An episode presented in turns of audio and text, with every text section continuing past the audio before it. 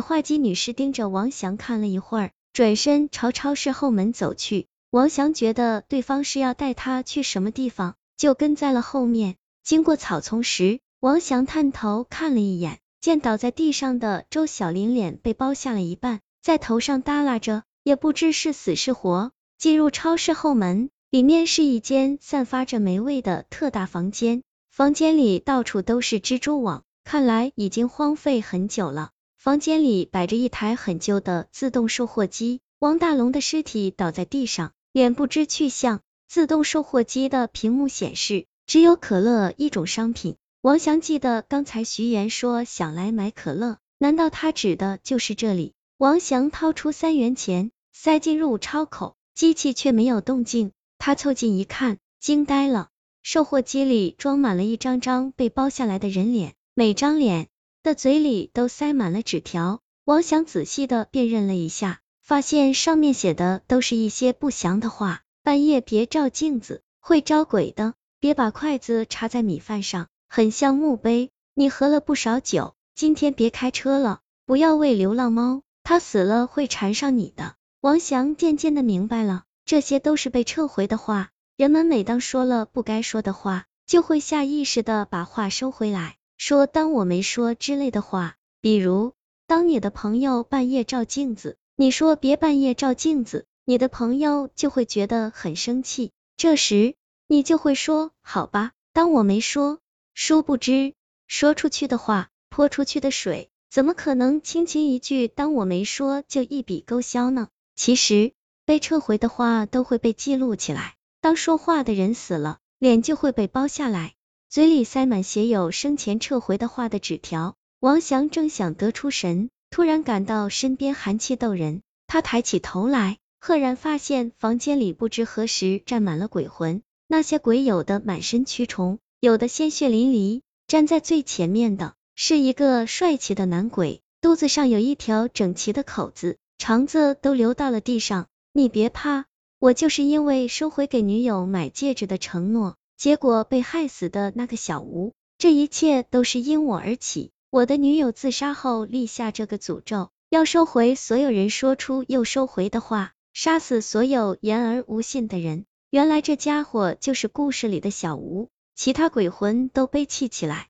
徐岩、王大龙、周小林也在其中。小吴说，想要从这里逃出去，唯一的办法就是把自己收回的话从售货机里买出来。王翔焦急的问，怎么买？小吴说，用脸。我女友认为出尔反尔是一种很不要脸的行为，所以要想把画买回来，就要用脸皮当钞票放进售货机。王翔看看众多痛苦的鬼魂，说：“好，我来买。”小吴说：“你考虑清楚，确定要买吗？他们可都是言而无信的坏人啊。”王翔摇了摇头：“不，你女友的想法太武断了。他们中很多人说，当我没说。”只是为了收回不吉利的话，不但没有恶意，反而是为了不伤害别人。小五耸了耸肩，说：“好，那就开始吧。”他说完，亮出一把剪刀，在王翔脸上割下一小块皮肤，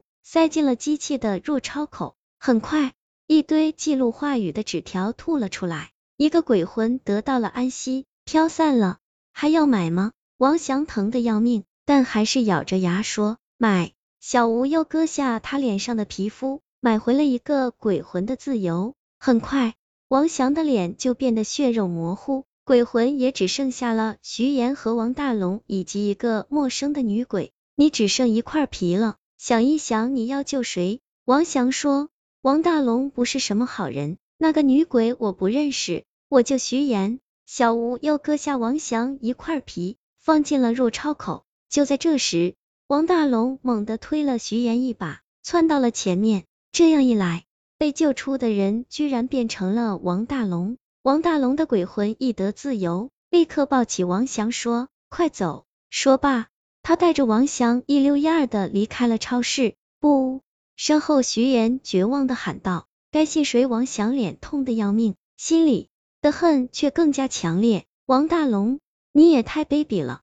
你害死徐岩还不够。现在又夺了他得救的机会，王大龙露出狰狞的嘴角，尖利的獠牙伸出唇外，嘴里冒着恶臭的寒气，别不识好人心。不要忘了我是鬼，再会缩别怪我对你不客气。王祥听他话里有话，虚弱的问道：“你说你是好心？”王大龙说：“废话，你以为那个小吴真的是受害者？”王翔说：“那当然，他是因为言而无信，被女友的鬼魂困在里面的呀。”话说到这里，王翔终于明白了王大龙的意思。如果小吴真的是受害者，那么他割下王翔第一块皮的时候，就应该将自己救出来。事实上，小吴根本就没有救自己的意思，那么就只有一个解释。那家伙在说谎，他根本就不是受害者。王大龙说：“关于他们的故事，我听到的是另一个版本。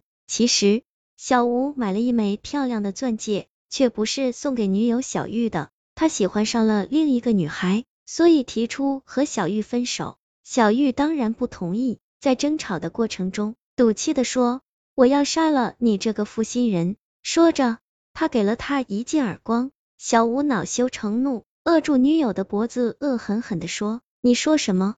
你想杀我？好啊，你倒是杀呀！”小玉害怕了，说：“我说的是气话，当我没说。”小吴不听，拿出钻戒说：“你不是想要这枚戒指吗？好，那我给你。”说着，用上面的钻石画向了女友的颈动脉，小玉就这样死了。他死后，小吴清醒过来，畏罪自杀了。但是小玉的灵魂不甘心，后悔自己太懦弱，临死前都在服软。于是他临死前说的最后那句话，就变成了能困住魂魄的禁忌。之后，只要有人在晚上收回已经说出的话，魂魄就会被勾了去。王翔说，也就是说，那个小吴是凶手，他女友才是最早的受害者。对了，那个陌生的女鬼一定就是小玉。王大龙点了点头，说：“对，不过他之所以把说出话又收回的人勾来，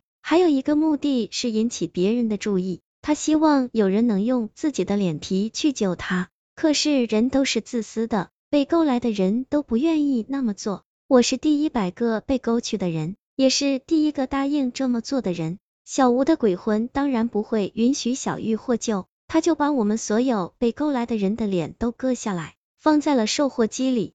看来王大龙在大是大非面前还是很爷们儿的。王翔羞愧的说：“对不起，我们不该捉弄你，刚才更不该怀疑你。”王大龙一摆手说：“现在不是说这个的时候，当务之急是把徐岩和小玉的鬼魂救出来。可是该怎么做呢？”这时，周小林的鬼魂从草丛里爬了出来，那鲜血淋漓的模样吓了王翔一跳。周小林说。